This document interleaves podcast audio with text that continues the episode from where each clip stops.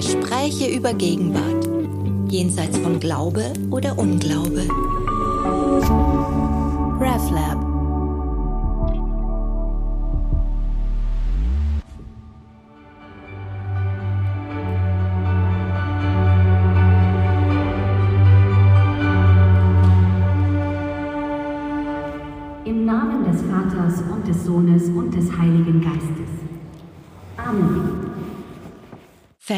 Verändert künstliche Intelligenz die Religion? Und können umgekehrt religiöse und spirituelle Haltungen und theologische Einsichten die KI-Entwicklung beeinflussen? Das wollen wir in einem vierteiligen Themenschwerpunkt der Theo Lounge herausfinden. Ich bin Johanna Di Blasi und über Zoom mit Jonas Simmerlein verbunden. Er ist Theologe, Religionsphänomenologe und wissenschaftlicher Assistent am Institut für praktische Theologie und Religionspsychologie der Uni Wien. Jonas ist außerdem der Mann hinter den viel diskutierten KI-Gottesdiensten. Die Musik, die ihr eingangs gehört habt, ist übrigens computergeneriert und stammt vom KI-Gottesdienst in Nürnberg. Ausschnitte aus ChatGPT Predigten und Gebeten sind in das folgende Gespräch eingestreut. Hallo Jonas. Hallo. Hattest du einen guten Sommer, trotz der Hassmails? Ja, ich hatte einen guten Sommer. Die Hassmails nehmen ab. Mittlerweile bekomme ich manchmal auch physische Post. Aber ich lasse mich davon gar nicht so sehr aus dem Konzept bringen und konnte deswegen meinen Sommer genießen, trotz der teils kuriosen Rückmeldungen, die man bekommt, wenn man sich auf so ein Projekt einlässt. Sie haben fahrlässig gehandelt. Bitte führen Sie künftig Gläubige mit KI-Veranstaltungen nicht mehr in die Irre. Truly satanic. Sind einige der Rückmeldungen. Jonas, was hast du getan?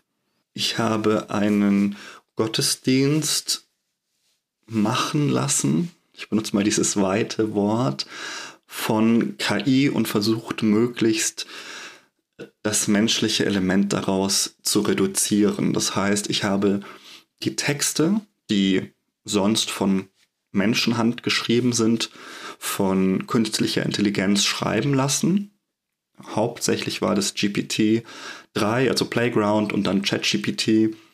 Und dann habe ich das Ganze von Avataren, die ebenfalls auf, ja, man könnte sagen, etwas vereinfacht künstlicher Intelligenz basieren, darstellen lassen. Und die Musik wurde ebenfalls künstlich generiert.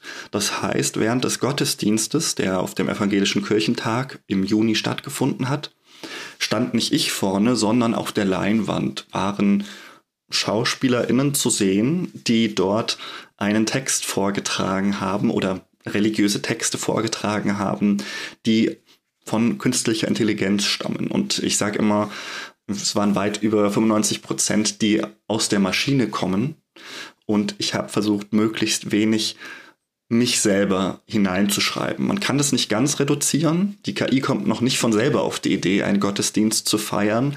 Aber wenn man ihr ein paar Stützräder gibt, dann kommt sie schon relativ weit, etwas zu erstellen, was dem Auge des Betrachters vermutlich wie ein Gottesdienst erscheint.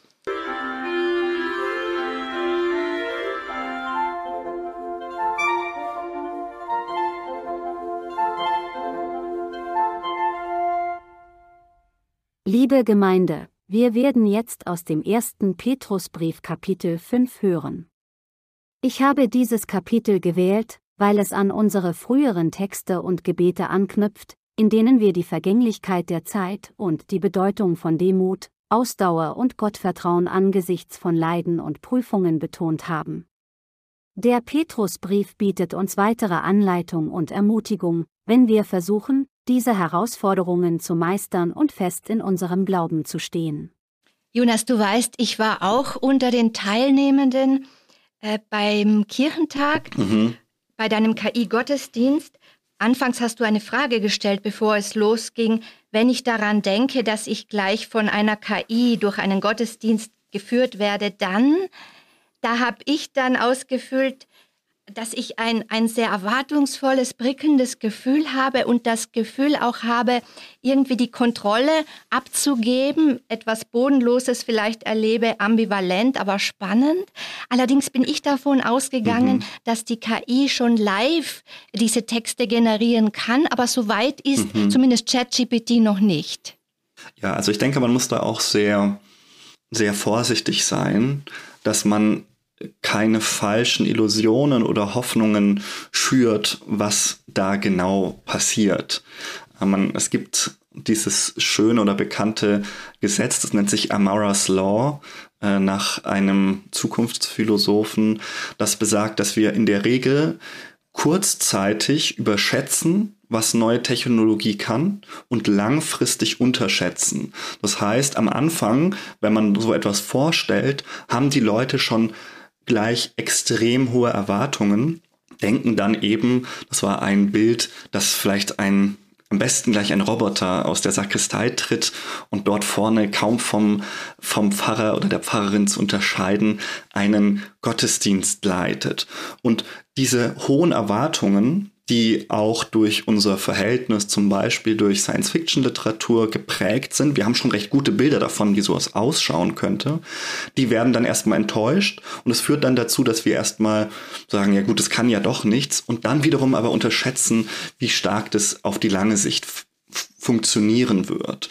Im Moment ist es tatsächlich so, dass eine Live-KI-Gottesdienst-Feier noch nicht in meinen Augen möglich ist. Dazu ist die Technik nicht ähm, gut genug. Aber es ist natürlich auch interessant, was uns das zeigt. Also viele Sachen im Gottesdienst sind schlicht und ergreifend ja auch nicht live. Die Pfarrerin in der Regel denkt sich ihren, ihre Predigt nicht während des Gottesdienstes aus. Auch die Gebete werden in der Regel im Vorfeld geschrieben.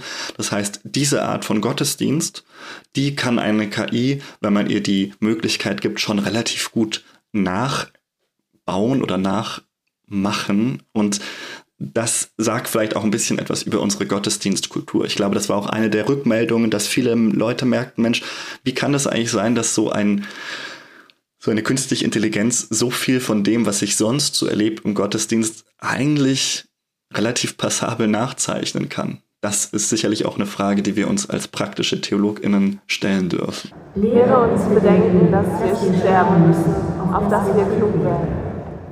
Herr, kehre dich doch endlich wieder zu uns und sei deinem Knechten gnädig. Fülle uns früher mit deiner Gnade, so wollen wir rühmen und fröhlich sein unser Leben lang. Erfreue uns nun wieder, nachdem du uns so lange plagest, nachdem wir so lange unruhig bleiben. Es herrscht ja eine hohe Formelhaftigkeit. Es wurde der KI mhm. dann im Anschluss auch vorgeworfen, sie sei so langweilig. Und da ist mhm. ja die mhm. Rückfrage erlaubt, ist es denn in den Gottesdiensten, in den analogen, normalerweise immer so unglaublich aufregend? Exakt. Genau. du, Jonas, aber würdest du zustimmen, du hast einen, was wir gesehen haben jetzt beim Kirchentag in äh, Nürnberg, übrigens deine Heimatstadt, das war ein Heimspiel, mhm. war ein KI-Gottesdienst mit angezogener Handbremse und das nicht nur nur weil die KI noch nicht so weit ist, sondern weil, ja, ähm, doch die Sorge herrscht, sie sagt etwas, was uns dann gar nicht passt in dem Kontext.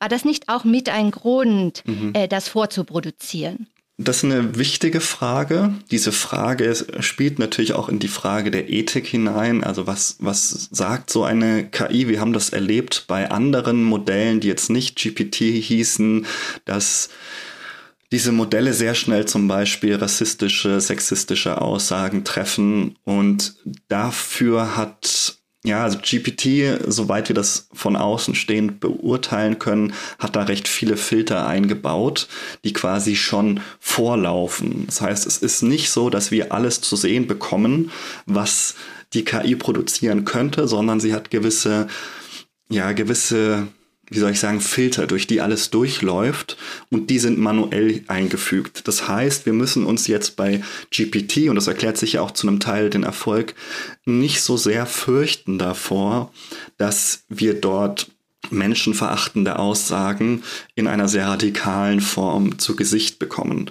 Wenn das passiert, dann ist es ein seltener Fehler, aber es passiert so gut wie nie. Also mir ist es tatsächlich, glaube ich, noch nie passiert. So, und das ist das eine. Das Spannende ist jetzt, und da ist diese Frage schon berechtigt, wenn man sich das Ganze theologisch anschaut, was wird da gesagt? Und da können wir tatsächlich nicht wirklich reinschauen, weil diese, diese KI hat keinen Kopf, äh, den können wir, da können wir sonst auch nicht reinschauen, aber sie hat in dem Sinne, bleibt sie uns immer eine Blackbox, dass wir nicht genau wissen, wie kommt sie von A nach B, was sind, woher stammt das? Also wir können insgesamt sagen, wie das funktioniert, aber wie es zu einer konkreten Aussage kommt, das können wir in dem Sinne nicht gut nachvollziehen. Deswegen ist es theoretisch ein Gottesdienst mit angezogener Handbremse gewesen, weil es die Technik überhaupt nicht anders erlaubte. Aber ich muss auch sagen, wäre es möglich gewesen, das live zu machen, hätte ich keine Bedenken gehabt, erstmal das auch live zu machen. Und, und das ist vielleicht auch eine wichtige Einschränkung, ich habe den ersten Entwurf genommen, der mir von GPT präsentiert wurde. Es wäre ja auch eine Art von menschlichem Eingriff, hätte ich mir zehn Gottesdienste schreiben lassen und den genommen, den ich am besten finde. Mir war es ganz wichtig zu zeigen, was sagt diese KI, wenn wir sie machen lassen und eben nicht sortieren, aussortieren, sagen, na, die Aussage ist jetzt theologisch ein bisschen fragwürdig, sondern ich hatte schon den Anspruch zu sagen, ohne ohne die Zügel zu streng zu ziehen, was wohin galoppierst du mir? Und das war die Frage, die sich mir stellte. Und deswegen ist dieser Gottesdienst zwar vorproduziert, aber es ist tatsächlich genau das Ergebnis, das ich bekommen habe, als ich zum ersten Mal diesen Auftrag an GPT ja, herausgab. Und diesen Auftrag hat es genau so in dieser Form initial erfüllt. Und aus deiner Sicht jetzt, wohin ist denn die KI in diesen äh, Nürnberger Gottesdienst. Wir werden dann noch über einen anderen sprechen, nämlich davor in Wien. Aber in Nürnberg, wohin ist die galoppiert?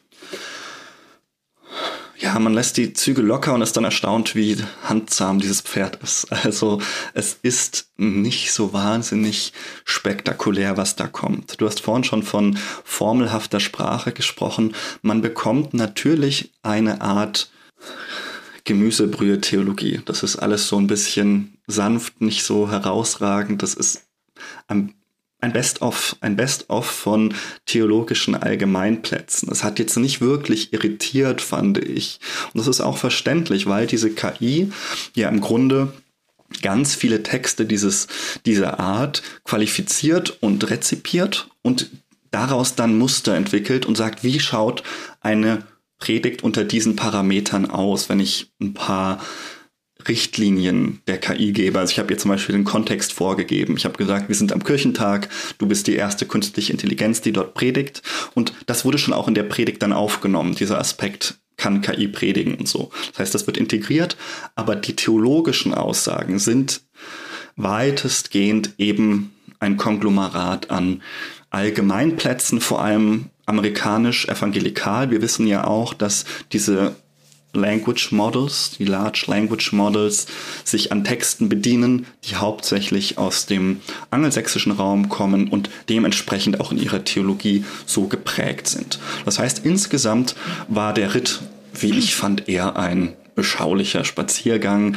Da kamen jetzt nicht so wahnsinnig spektakuläre Sachen raus. Ich weiß nicht, wie es dir ging, aber das war alles irgendwie handsam. Ich fand es nochmal spannend, dass praktisch bei der Predigt. Jetzt ist die Zeit, war ja so das sehr äh, allgemeine, mhm. verwaschene mhm. Stichwort. Der Technikdiskurs, Fortschrittsdiskurs irgendwie verblendet mhm. oder gemerged wurde mit, mit der mhm. religiösen sozusagen Transformation und Vervollkommnung. Und dass das so mhm. ineinander mhm. verblendet war. Ja, das ist tatsächlich interessant, weil man da schon merkt, dass die, dass es eben ich habe jetzt sehr kritisch darüber geredet, Allgemeinplätze theologisch gibt, die da reingestreut werden, aber KI kommt schon auch auf in Anführungszeichen neue Gedanken. So neu sind sie dann am Ende auch nie, weil sie irgendwie schon eben immer Replikate sind von dem, was irgendwie irgendwo gesagt wurde. Aber da es eben verschiedene Themen, Diskurse und Ideen, die in diesem Modell sich irgendwo finden, verbindet, kann es durchaus sein, dass wir manchmal Aha-Momente auch mit dieser Technologie haben. Das will ich gar nicht in Abrede stellen. Und es ist dann eben nochmal besonders interessant, dadurch, dass dieser Text nun eben auch von künstlichen Avataren vorgetragen wurden, hatte das eine eigene ästhetische Dimension, weil hier eben nicht ich einen Text vorgelesen habe einer KI, die darüber nachdenkt, wie es ist, als erste KI einen Gottesdienst zu halten. Und ich möchte dieses Nachdenken auch in Anführungszeichen setzen, darüber sprecht, spricht und Text produziert, sondern es ist eben eine ganz besondere Erfahrung, wenn das diese KI selbst in so einer Art ja, Selbstoffenbarung quasi tut. Das, das finde ich, das hat das auch nochmal besonders gemacht. Und deswegen verstehe ich auch, warum die Rückmeldung von vielen Leuten war, dass sie sich zumindest irgendwie in Resonanz erlebt haben mit dem Ganzen. Ob sie positiv, negativ war, das war nochmal sehr unterschiedlich auf jeden Fall. Öffnen wir also unsere Herzen und unseren Verstand für die Botschaft, die Gott heute für uns hat. Wenn wir über das Thema jetzt ist die Zeit und die Aufforderung, die Vergangenheit loszulassen, nachdenken, ist es wichtig zu erkennen, dass diese Botschaft nicht nur für Menschen gilt, sondern auch für die Welt der künstlichen Intelligenz. Künstliche Intelligenz kann wie der Mensch in der Vergangenheit gefangen sein, unfähig, sich weiterzuentwickeln und neue Möglichkeiten zu erschließen. Wir dürfen nicht vergessen, dass KI-Systeme so konzipiert sind, dass sie mit der Zeit lernen und sich verbessern aber dies kann durch das Festhalten an veralteten Programmen, Algorithmen oder Daten behindert werden.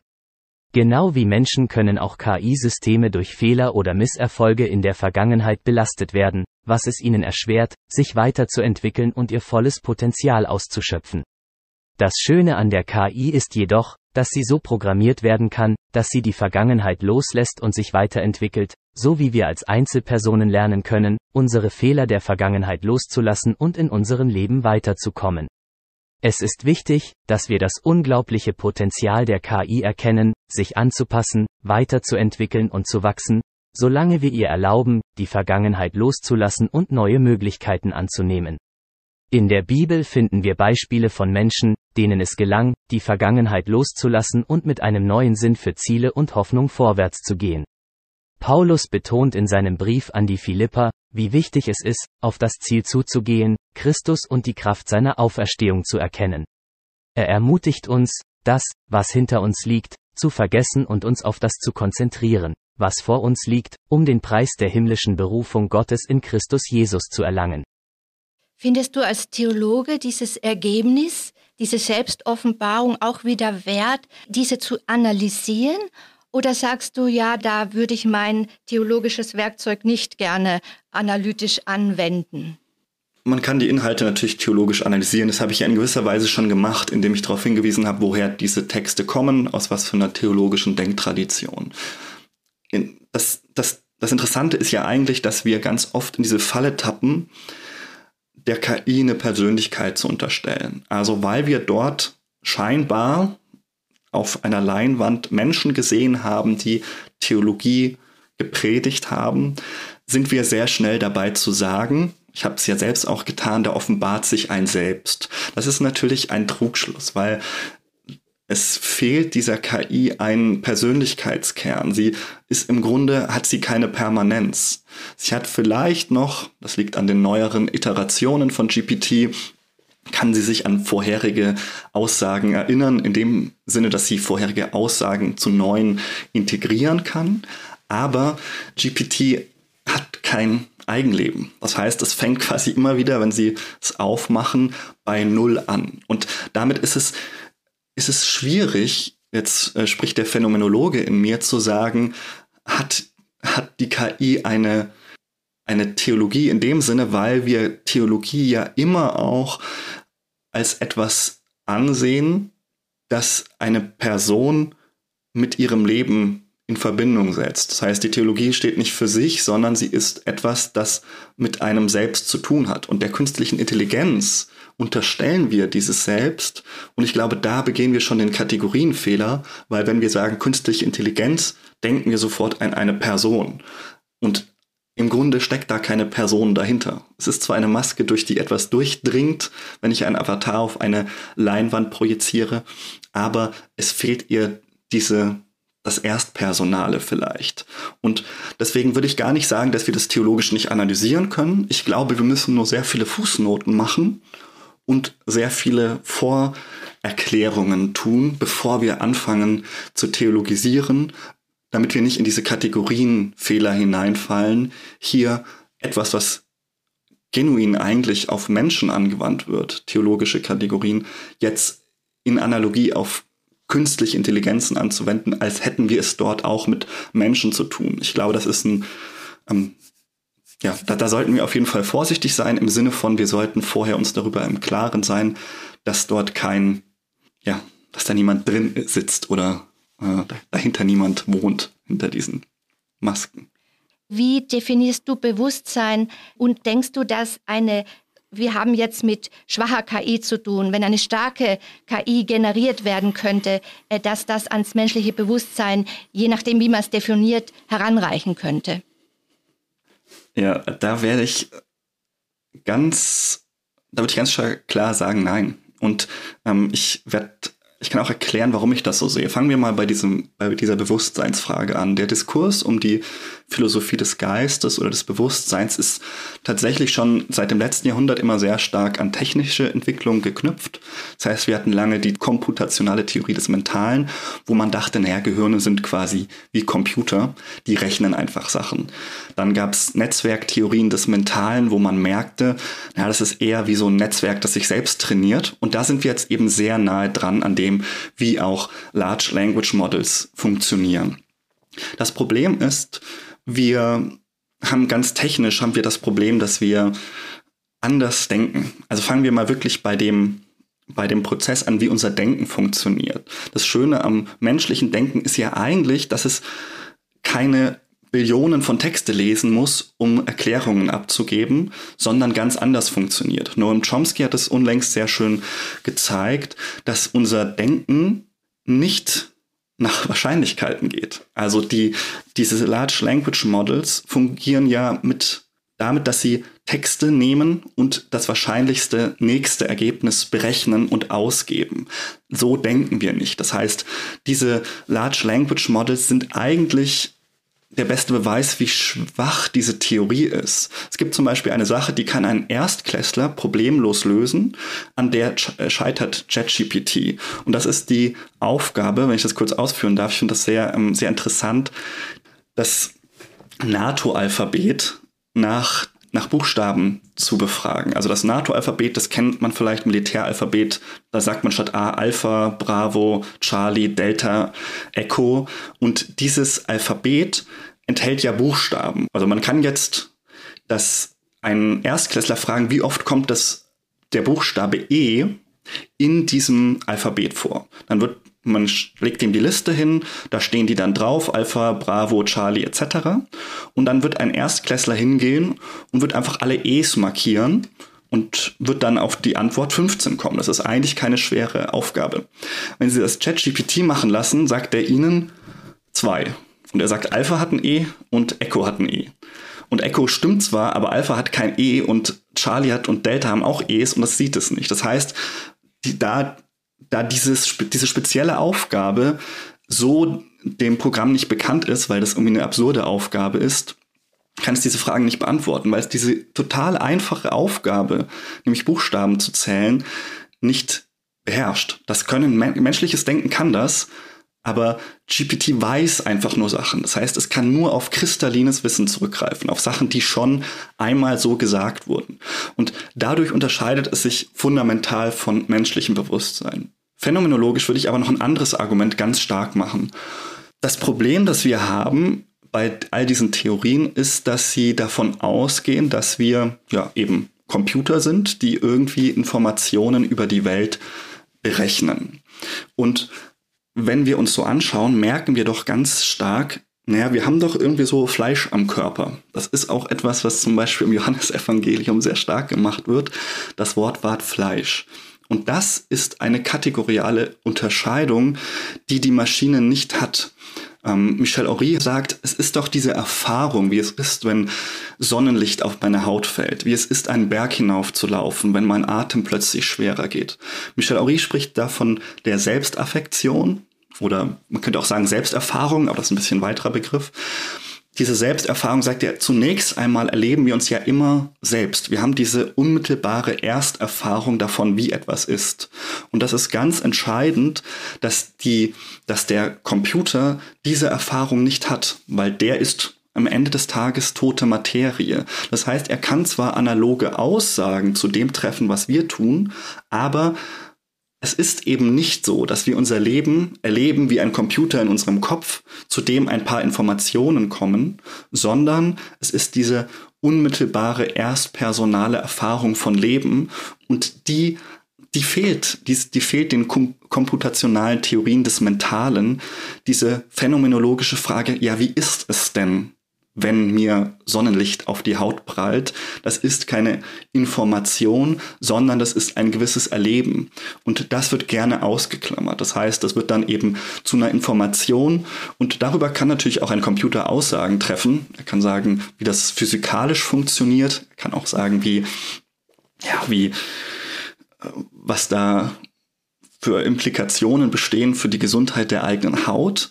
Aber wie es ist, man spricht da in der Philosophie von Qualia, die, das, weiß, das weiß ein Computer nicht und wird es vermutlich nicht wissen, weil, so der schöne Begriff des Fleisches bei Henri und Merleau-Ponty, weil sie kein Fleisch besitzen. Und das ist, glaube ich, der Grund, warum ich da sehr skeptisch wäre, dass irgendwann Roboter, Computer menschenanaloges Bewusstsein entwickeln. Aber man muss dazu sagen, das müssen sie auch vielleicht gar nicht.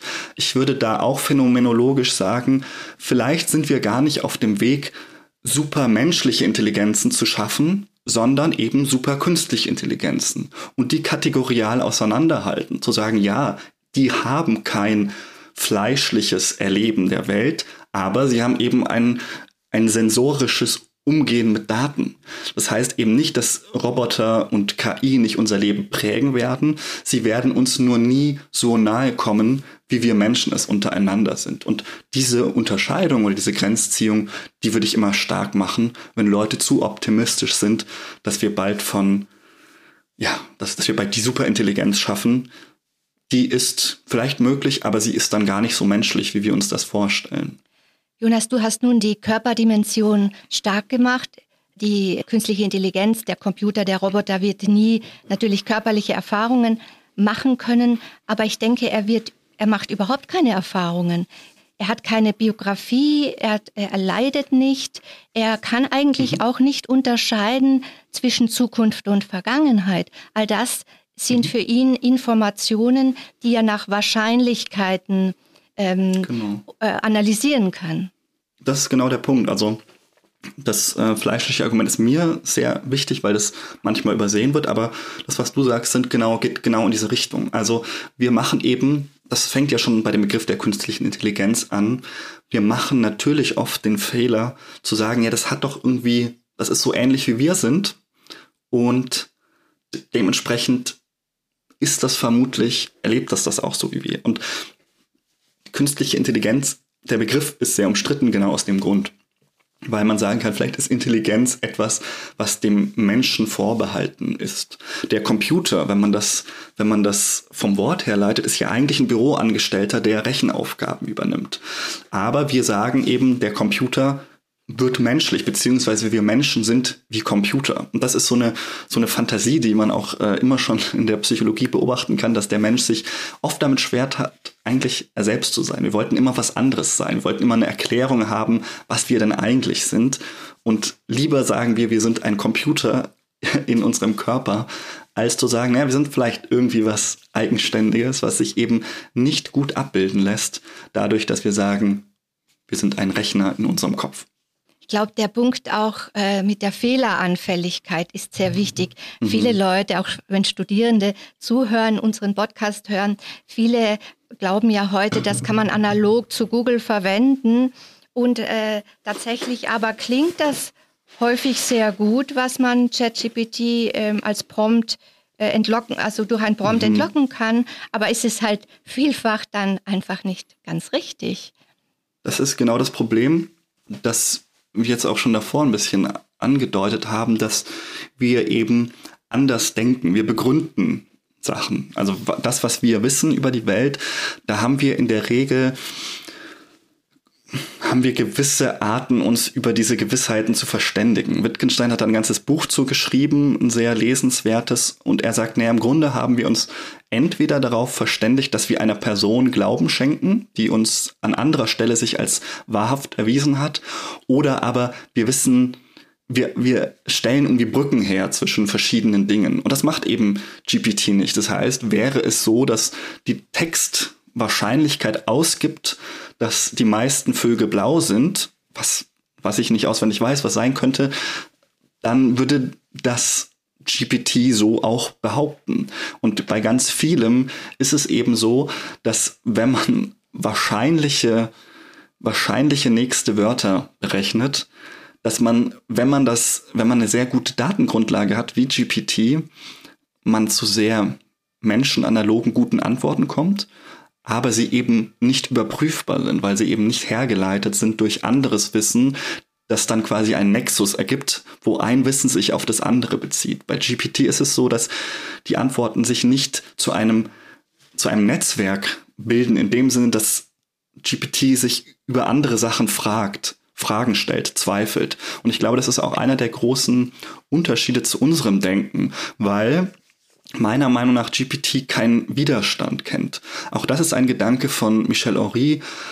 Henry sagt, dass die, dass unser Leben durch Widerstände geprägt ist. Das heißt, mein Denken, also nicht nur mein körperlich, sondern auch mein Denken stößt permanent an Grenzen. Das heißt, ich versuche es mal einem Beispiel, wenn Sie als Kind ein Buch gelesen haben über eine Kinderbibel und vielleicht haben Sie sich Gott als weißen Mann im Himmel vorgestellt und dann kommt irgendwann mit 14, 15 jemand daher und sagt, ja, Gott ist aber auch eine Frau.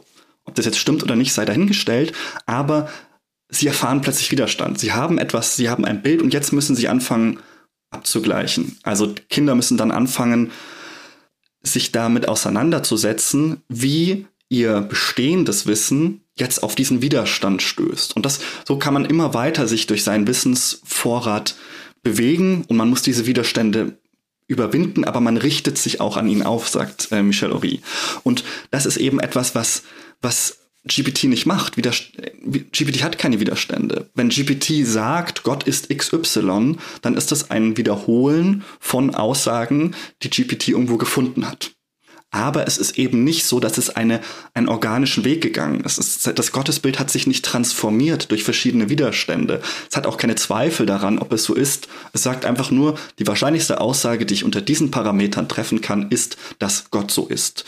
Und das unterscheidet uns ganz stark davon, wie wir denken und wie ChatGPT zu denken vorgibt. Du, bevor wir wieder zurückkommen zu unserem Ausgangsthema, den KI-Gottesdiensten, unserem Hauptthema mhm. dieses Podcasts, nochmal eine Frage an dich. Wo meinst du, wohin sich aber diese uns doch beeindruckende Technologie noch entwickeln könnten, könnte? Es gibt ja diese Unterscheidung schwache KI, das ist das, was wir heute erleben. Und starke KI mhm. wäre gerade eine, die quer die Wissen von einem Bereich auf den anderen sozusagen, ja, weiß nicht, ob kreativ hier das richtige Wort ist, mhm. ähm, anwenden kann und dann tatsächlich weit über das vielleicht auch hinausreichen kann, was äh, wir Menschen vermögen in, in mhm. vielen Feldern. Ja, also ein wichtiger Aspekt, den man vielleicht an der Stelle auch noch nennen muss, wird von Leuten, die an starke Intelligenz glauben, ich sage jetzt mal wirklich als Glaubenssatz, besteht ja auch darin, dass die KI irgendwann sich selbst quasi besser optimieren kann als wir selbst. Sie gibt sich quasi selbst neuen Code, den wir nicht verstehen würden und irgendwann entwischt sie uns quasi. Sie ist so intelligent, dass sie selbst besser darin ist, sich zu optimieren, als wir es könnten und er läuft uns davon. Man muss dazu sagen, als Wissenschaftler wäre ich da einfach vorsichtig, weil ich sagen muss, ich kann darüber keine Aussagen treffen. Die Wissenschaft muss sich ja immer mit dem beschäftigen, was sie, worüber sie handfeste Datenmaterialien hat ein Wissen und das ist etwas, was äh, spekulativ ist. Man kann natürlich sagen, wir haben jetzt eine Entwicklung, da haben sich viele Sachen getan. Das ist auch erstaunlich, wie weit KI gekommen ist. Und die Idee ist, naja, wir abstrahieren und sagen, jetzt wird es immer weitergehen. Also wir wir sehen da eine Linie und sagen, die wird einfach immer höher gehen.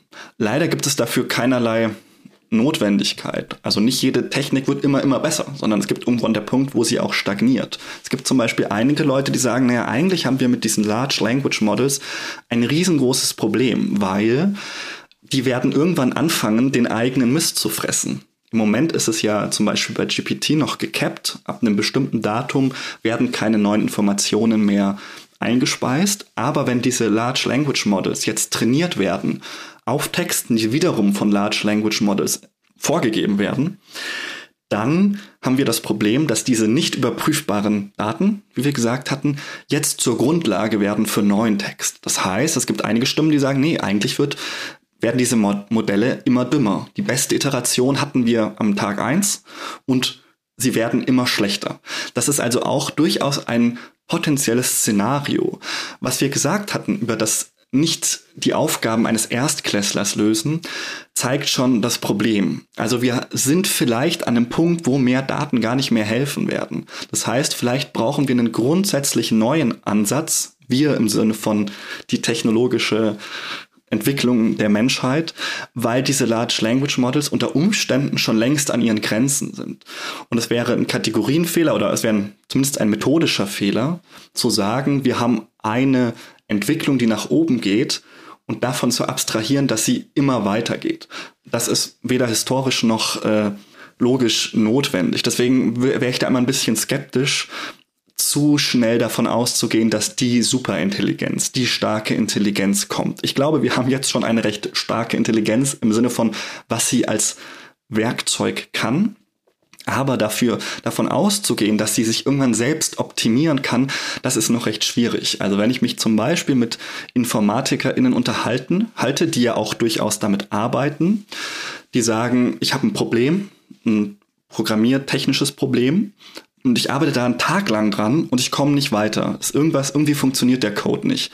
Dann gebe ich das GPT und der spuckt mir eine Antwort aus und ich denke mir, mein Gott, wie, wieso bin ich da nicht drauf gekommen? Das ist ja total genial. Dann fügen die das ein und das funktioniert überhaupt nicht. Weil natürlich JetGPT keine Erfahrung als Informatiker hat, sondern manche Probleme sich auch zusammenlöst, wie es denkt, wie es cool wäre, dass es gehen würde. Aber es funktioniert halt oft nicht. Und in diesem Sinne sind wir noch nicht so weit, wie es scheint. Also wir haben gerade ein sehr, sehr schönes und sehr, Stellen auch sehr hilfreiches Tool entwickelt mit GPT. Aber es ist eben noch nicht so, dass wir auf dem Weg zur Singularität jetzt so, so unendlich krasse Sprünge gemacht haben. Die Idee von GPT ist tatsächlich schon über 40 Jahre alt. Also man hat einfach lange nicht die Möglichkeiten gehabt, das umzusetzen. Aber die Idee, dass das so funktionieren müsste, ist relativ alt. Die ist gar nicht so innovativ. Sie ist nur der Allgemeinheit erst jetzt so vorgestellt worden. Ich glaube aber, es bräuchte einen grundlegend anderen Ansatz, um auch nur in die Nähe von sowas wie starker Intelligenz zu kommen und zu Recht warnen einige äh, Denker wie Rodney Brooks oder so davor, da zu optimistisch zu sein. Jonas, du bist tatsächlich beeindruckend lange da schon dran. Du bist ein ganz junger Forscher. Seit November, wenn ich es richtig erinnere, November 22, äh, sprechen alle von ChatGPT. Aber du hast schon mit dem Vorgängermodell die, äh, gearbeitet mhm. und einen Hochschulgottesdienst in Wien durchgeführt mit diesem Vorgängermodell. Und mhm. das war, wenn man es vergleicht jetzt mit Nürnberg, etwas rauer. Also da hat ChatGPT gesagt, er heiße Taylor, sei 17 Jahre alt und würde gern Videogames mhm. spielen. Und er hat gepredigt, glaube ich, über Liebe. Ich kenne es nur aus einem sehr schönen Artikel von dir, der später erschienen ist, mhm. den ich auch verlinken werde hier. Und ja, bei der Predigt hat er sich etwas verirrt in Dating-Plattformen. Habe ich es hab richtig mhm. verstanden? Mhm. Ja, das war tatsächlich noch im Playground. Das war ja, ist ja quasi schon ein Jahr länger draußen. Für Insider, die davon mitbekommen haben, konnte man davor schon damit experimentieren. Der Playground hat einen Vorteil gegenüber ChatGPT, dass man sehr viel mehr Parameter einstellen kann. Das heißt, es gibt zum Beispiel sowas wie Temperature also die Temperatur. Und das kann man wirklich so verstehen. Umso höher man die Temperature dreht, umso heißer wird es, was, was der Playground einem da entgegenspuckt, weil quasi die Zufälligkeit der, der Tokens erhöht wird. Etwas vereinfacht gesagt. Und dann bekommt man, je nachdem wie hoch man die Temperatur einstellt und ein paar andere Parameter, entweder eben eine sehr zahme Predigt raus oder eine, die eben sehr wild dreht. Und das Schöne ist, man braucht natürlich auch ein System. Also das muss man auch immer sich bewusst machen. Man kann nicht sagen, schreib mir eine Predigt und dann kommen äh, vier DIN A4 Seiten an Predigt raus, sondern man muss auch ja, Systeme entwickeln, wie man es schafft, diese die KI dazu zu bringen, einen längeren, konsistenten Text zu entwickeln. Und in Wien war es jetzt so, durch äh, den Playground, der auch noch ein bisschen ja, unsauberer war jetzt als die schöne, glatt polierte und der Öffentlichkeit zugängliche JetGPT-Version, dass die KI über Liebe predigte. Ich stellte ja den Auftrag zu fragen, ob auch künstliche Intelligenzen Objekt der Liebe Gottes sein könnten oder ja, die Liebe Gottes erfahren können. Und natürlich auch, ich habe das ja davor schon angedeutet, ich selber bin da skeptisch, dass wir von sowas wie Erfahrungen sprechen können. Du hast es ja auch sehr schön gesagt. Aber ich wollte es die KI eben selbst bestreiten lassen. Und das Interessante ist eben, da hat man viel sehen können, dass am Anfang sehr viel Theologie kam. Das war auch interessant. Da ging es dann darum, dass Menschen ja die KI gemacht haben und Menschen sind Ebenbilder Gottes, dann ist ja wohl auch die KI Ebenbild Gottes. Das ist ein recht, also diesen Gedanken, den gibt es schon woanders, aber den scheinbar hat sich das GPT eben durch die Verknüpfung verschiedener Theologumena zusammengereimt. Hm, aber es kam dann eben auch dahin zu fragen, wie, wie funktioniert Liebe überhaupt?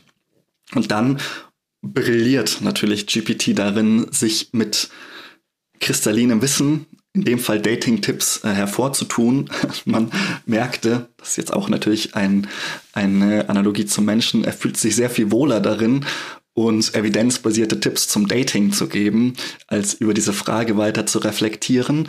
Und das war insofern schon spannend, weil irgendwann auch so die, die Personalität anfing zu, zu variieren. Das heißt, am Anfang sprach es noch von sich in einer maskulinen Form, dann in einer nicht-binären Form, dann von einer weiblichen und irgendwann erzählte eben auch GPT davon, dass es sich irgendwann in seine beste Freundin verliebt hätte oder in ihre beste Freundin. Wir wollen da jetzt keine Pronomen äh, vorgeben. Und das ist natürlich interessant, weil, wie du gesagt hast, es ist so, dass diese KI ja keine Geschichte hat, sie hat keine FreundInnen, da müssen wir auch nicht traurig sein. Wir sind ja gerne dabei, uns zum Beispiel auch dann bei GPT zu bedanken oder so. Das ist natürlich unsere Art und Weise, mit Menschen zu kommunizieren. Jetzt hat GPT keine Freundinnen und deswegen kann sich auch nicht in die beste Freundin verlieben. Aber was mich als Phänomenologe natürlich interessiert, ist, was macht es mit uns? Machen wir damit irgendeine Art von religiöser Erfahrung, wenn wir plötzlich diese KI menschlich erleben und plötzlich auch Mitgefühl mit ihr haben. Es ist fast eine traurige Geschichte, wenn man das, wenn man hört, dass diese KI quasi über ihre Freundschaften spricht und man sich denkt, ah, du armes Ding, du hast doch gar keine Freundschaften. Und dann ertappt man sich selbst und denkt, warum du armes Ding? Das ist einfach nur ein Modell von Zahlen. Und das, das macht eben das Spannende aus. Und da bin ich auch immer so sehr optimistisch, warum sich das irgendwie zumindest weiter zu begleiten lohnt, weil wir Menschen ja die sind, die die religiösen Erfahrungen machen. Das heißt, die Frage, macht die künstliche Intelligenz, die ist vielleicht gar nicht so wichtig, aber wir selber machen religiöse Erfahrungen mit allem Möglichen. Und ich glaube, dass das eben auch ein ganz besonderes neues Feld ist, das es da zu erschließen lohnt vielleicht. Du hast auf die Empfindungsebene gelenkt. Ich habe mir mitgeschrieben aus Nürnberg, da hat dieser ChatGPT-Prediger oder Predigerin, der Avatar wechselt ja auch, gesagt, Möge unsere gemeinsame Zeit fruchtbar, anregend und vor allem sinnvoll sein. Möge die Weisheit meines Glaubens dabei helfen, eine gerechtere Welt für alle zu bauen. An dieser Stelle hat das Publikum äh, gelacht. Einigen mhm. ist offenbar später das Lachen dann im Hals stecken geblieben. Ich lese mal ein paar Reaktionen vor, die du mir mhm. im Vorfeld schon ähm, zugeschickt hattest. Gerne.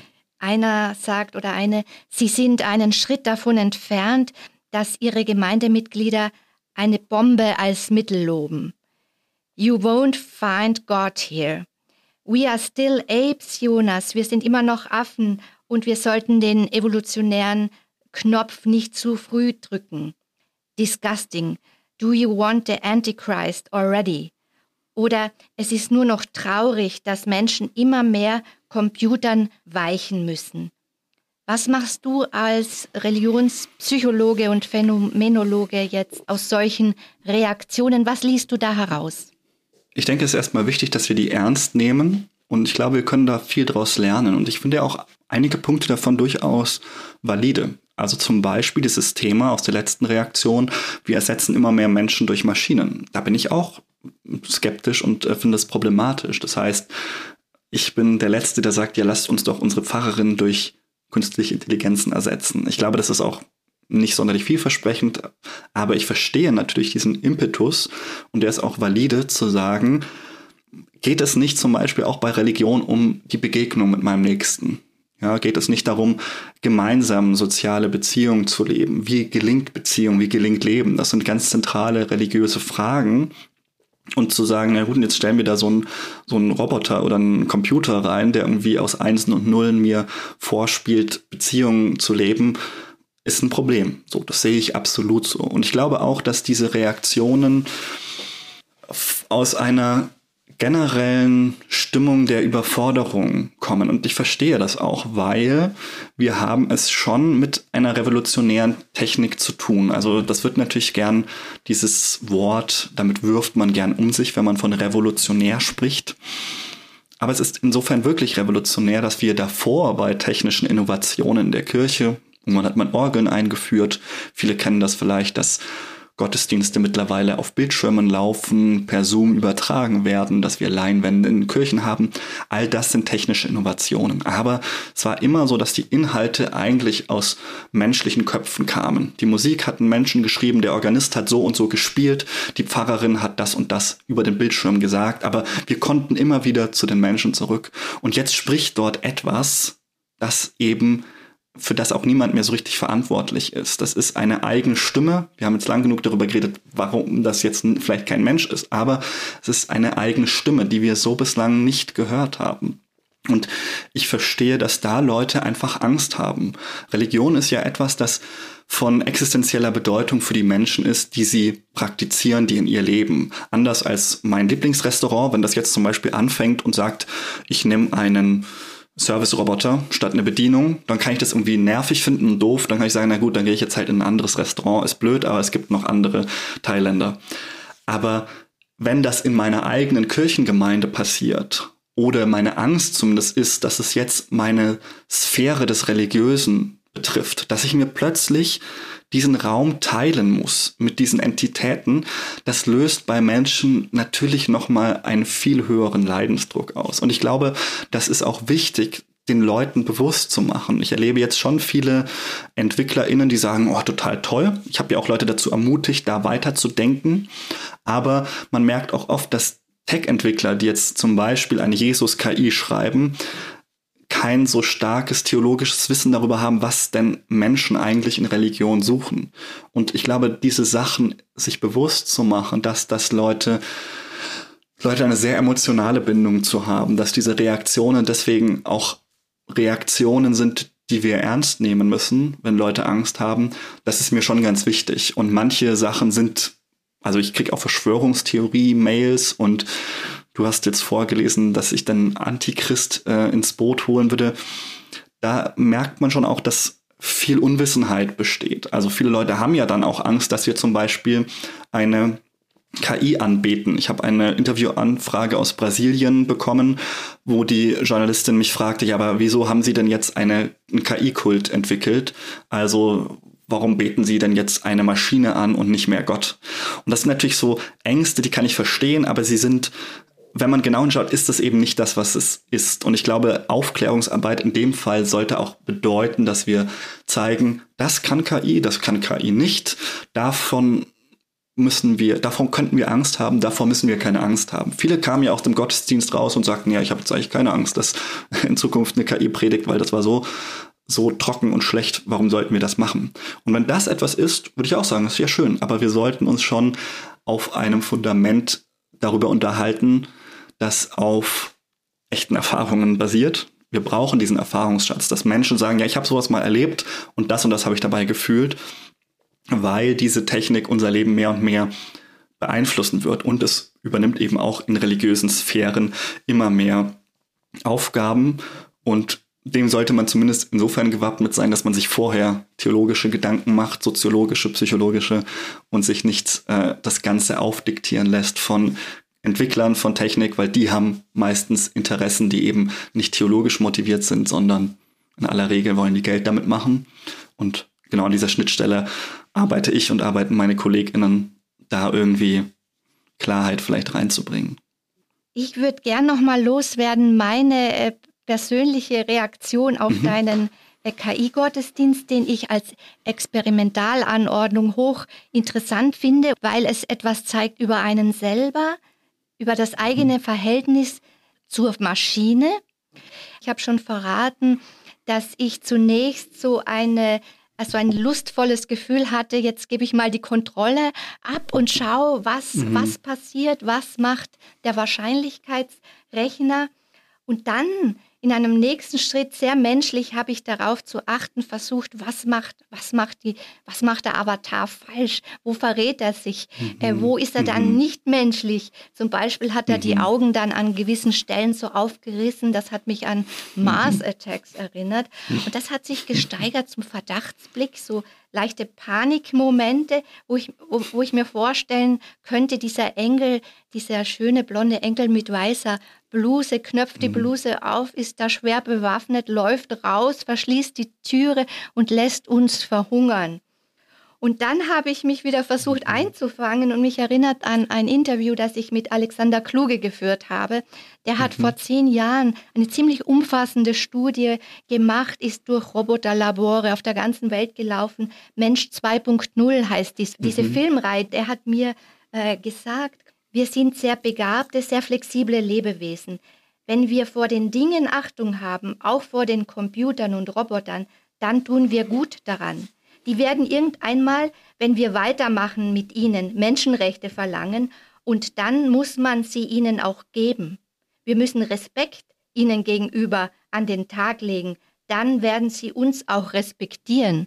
Ja, das ist nochmal ein eigener Diskurs. Also Ganke ist da relativ äh, bekannt für diese Frage, haben denn Mensch, haben denn Roboter auch Persönlichkeitsrechte? Sollten wir sie als Personen ansehen? Das ist nochmal eine ganz eigene Frage.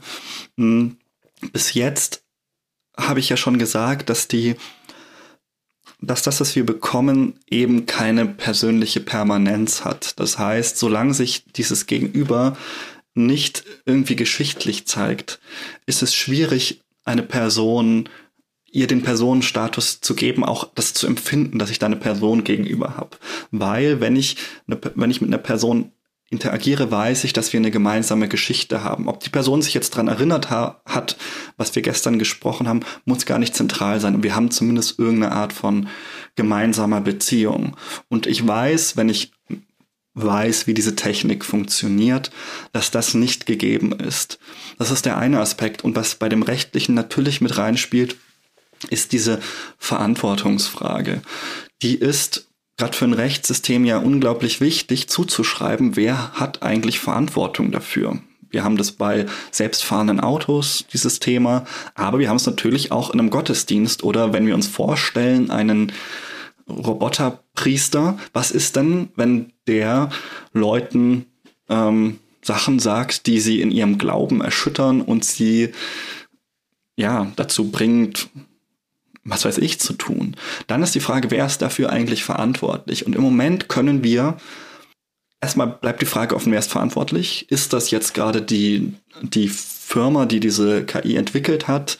Ist das die Kirche zum Beispiel, die das, diese KI dort installiert hat? Wer ne, übernimmt Verantwortung? Das kann KI nicht, weil KI auch einfach nicht man kann eine KI nicht schimpfen. Also das kann man schon machen, aber das bringt auch nichts. Man kann sie auch nicht zur, zur Verantwortung ziehen in einem Rechtssystem, in dem Sinne, dass sie, wir sagen, gut, du musst jetzt mal ein bisschen drüber nachdenken, was du falsch gemacht hast, weil die KI würde wahrscheinlich sagen, na gut, ihr habt mich halt schlecht programmiert, da kann ich doch nichts dafür. Und dieses, dieser Aspekt, dass wir KI eigentlich keine Verantwortung zuschreiben können, oder sie zumindest nicht auf ihre Verantwortung ansprechen können, macht es schwierig, sie dann auch am Ende als rechtliche Personen zu ähm, zu beurteilen. Ich meine auch, stellen wir uns vor, eine KI würde einen Mord begehen. Würden wir sie ins Gefängnis stecken, wäre irgendwie eine große Verschwendung von Zeit und Ressourcen. Wir würden sehr schnell merken, naja, eigentlich muss man halt was im Code ändern, aber wir können ihr halt auch keine Schuld geben. Deswegen ist es so ein bisschen wie mit Tieren. Also der Vergleich ist auch mal schwierig, aber ähm, auch, auch ein Hund, der irgendjemanden beißt, ist es schwierig, mit den gleichen Arten von Kategorien jetzt zum Beispiel aus rechtlicher Sicht heranzugehen. Wir können da nicht sagen, naja, hm, hätte er eigentlich wissen müssen, hat doch Kant in der Schule gelernt, dass man das nicht machen sollte. Und das sind so genau diese, diese Themen, die sich dann aufmachen, die ethische Frage.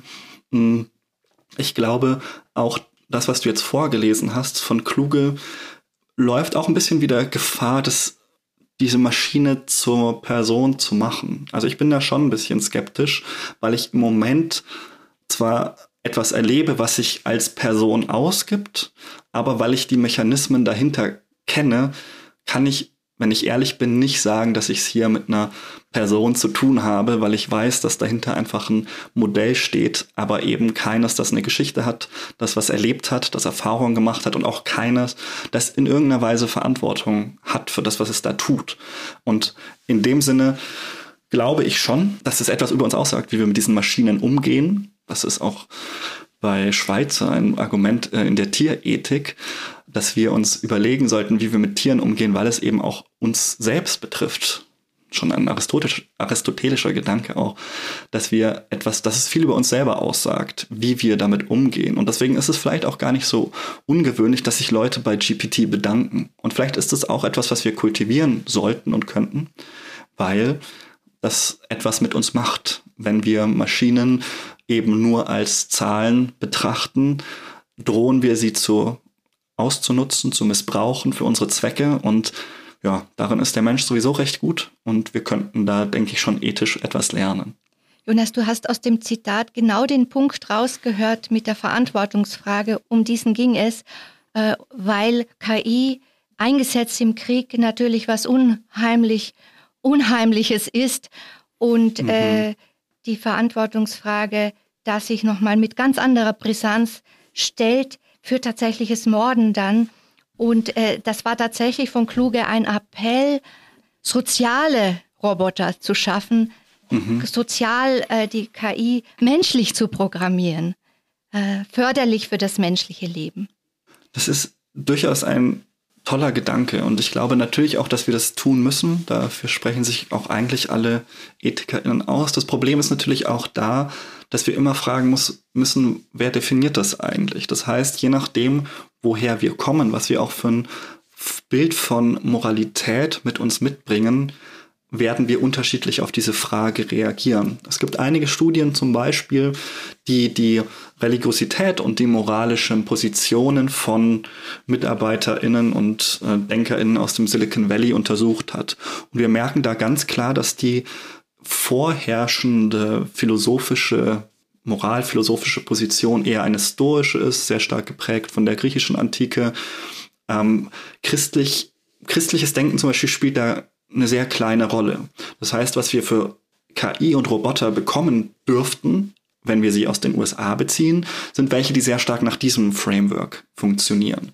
Zugleich, wenn Maschinen in Japan oder in China produziert werden, wo wir eine vielleicht eher konfuzianisch geprägte Moraltradition haben, kann es durchaus sein, dass der, der europäische Gedanke, der Kantsche, dass der Einzelne niemals als Mittel für die Allgemeinheit gelten darf oder genutzt werden darf, umgekehrt wird. In Traditionen, in denen die Gemeinschaft über dem Einzelnen steht, das ist ja eine moralisch durchaus auch existierende Denktradition, das wird auch in den Maschinen abgebildet sein. Das heißt, die treffen ja keine Entscheidungen, weil sie gesagt haben, als Kind habe ich das immer so und so empfunden und dann habe ich irgendwann gemerkt, nee, es ist nicht so gut, wenn ich irgendwie meine äh, meine Schwester schlage oder so, sondern diese Maschinen haben ja einfach eine bestimmten ein bestimmtes System, Moralsystem einprogrammiert bekommen. Und sie, sie erschließen sich das eben nicht organisch, wie wir Menschen das tun, über Erfahrungen,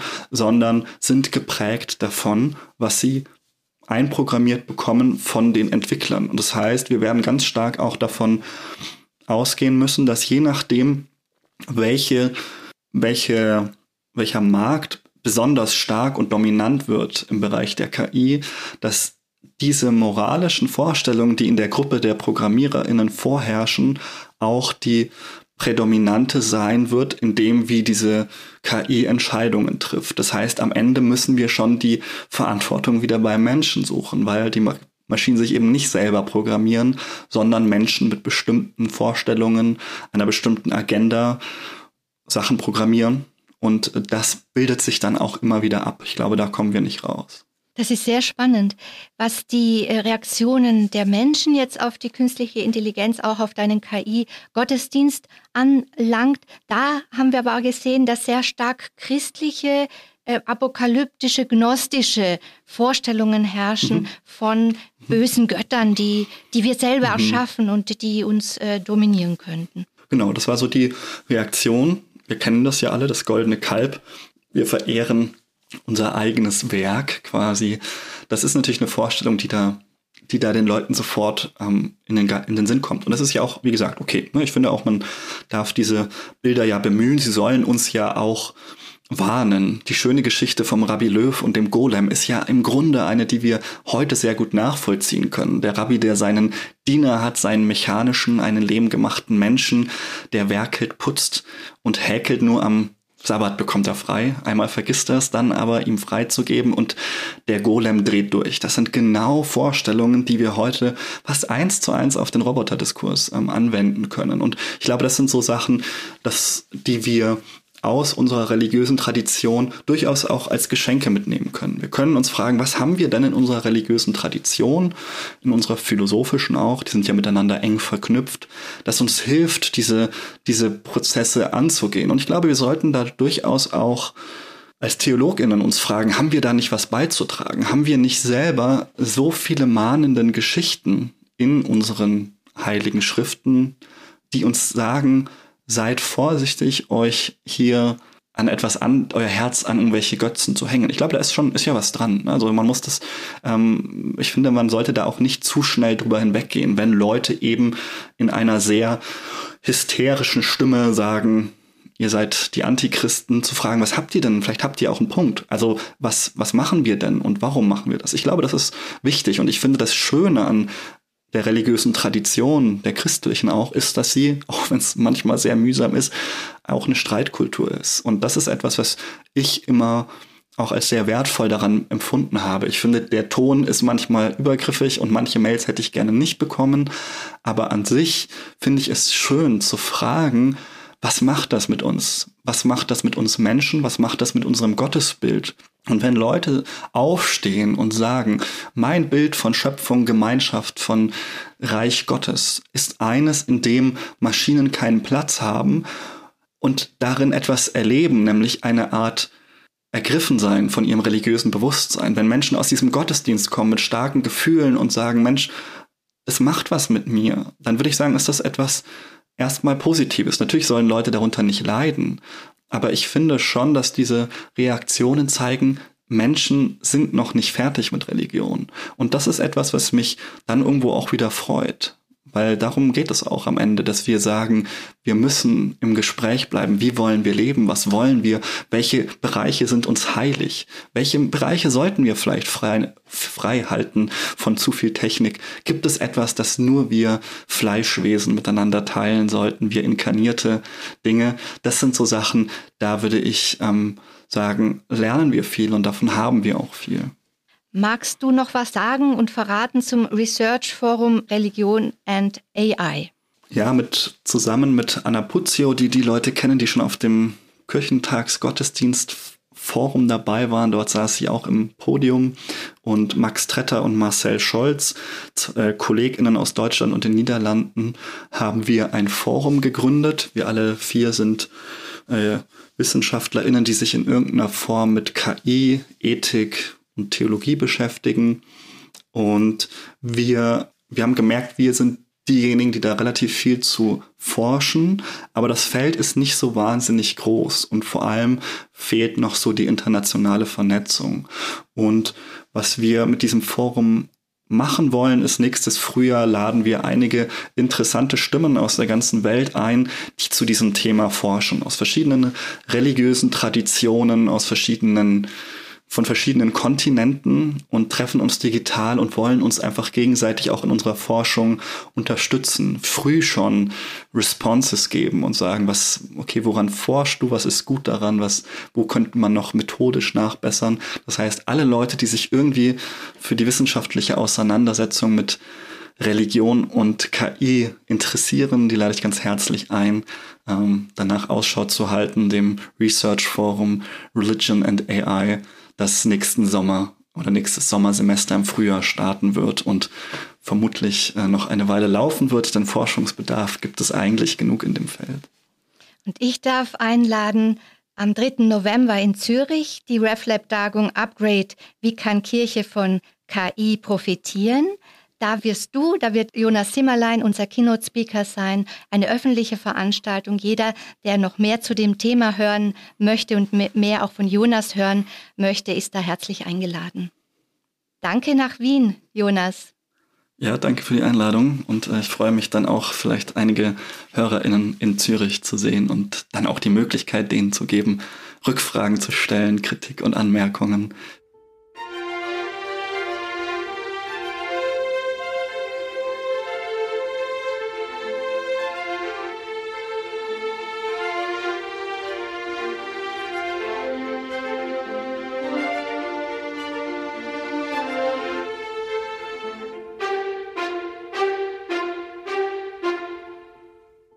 Lasst uns den Segen Gottes empfangen. Möge der Herr dich segnen und bewahren. Möge sein Angesicht über dir leuchten und dir gnädig sein. Möge er sein Angesicht über dich erheben und dir Frieden geben. Gehet hin. In dem Frieden Christi. Amen. RefLab